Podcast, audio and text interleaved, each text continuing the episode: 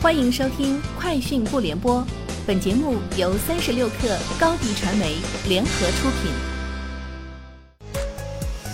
网罗新商业领域全天最热消息，欢迎收听《快讯不联播》。今天是二零二一年九月十三号。上海市委副书记、市长龚正主持召开市政府常务会议，会议原则同意上海加快打造国际绿色金融枢纽。服务碳达峰、碳中和目标实施意见，并指出，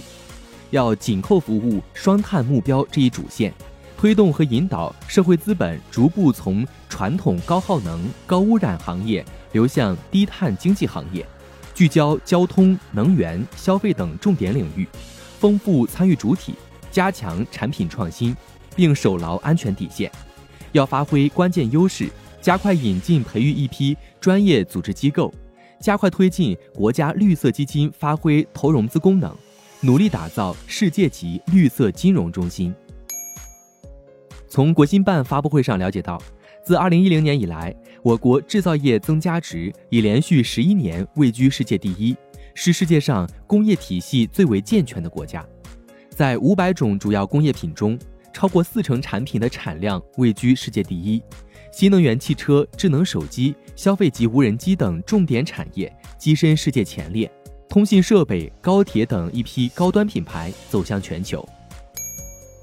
国新办今天举行了推进制造强国、网络强国建设，助力全面建成小康社会发布会，工信部部长肖亚庆就近期的互联网互联互通、开放外链问题进行回应。工信部信息通信管理局局长赵志国进一步表示，要求企业能够按照整改的要求，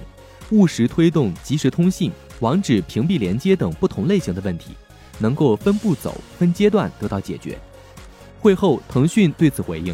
我们坚决拥护工信部的决策，在以安全为底线的前提下，分阶段、分步骤的实施。”二零二零年，我国发放有机产品标志二十七亿枚。我国有机产品总核销量九十九点九万吨，产品总销售额八百零四点三亿元。据市场监督总局统计，目前全国共有一点四万家企业获得二点二万多张有机产品认证证书。每一个有机获证产品的最小销售包装上都有有机产品标志，这个标志包含唯一的有机码，防止造假。公众可以在市场监督总局官网上进行防伪查询。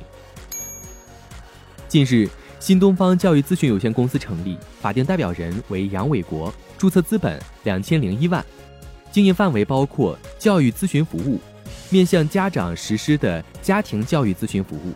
幼儿园外托管服务、中小学生校外托管服务等。股东信息显示。该公司由新东方教育科技集团有限公司间接全资控股。淘宝逛逛将在今年双十一推出种草期，双十一种草期将于十月一号启动，持续到双十一结束。淘宝逛逛作为双十一种草主会场，将联动淘宝首页、淘宝直播等，满足商家的种草需求。同时，淘宝逛逛推出了“聚光一百”计划，为内容创作者提供奖金和流量激励。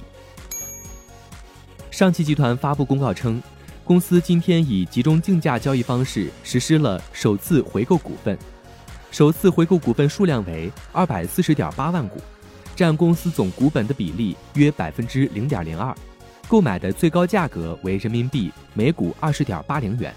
购买的最低价格为人民币每股二十点六一元，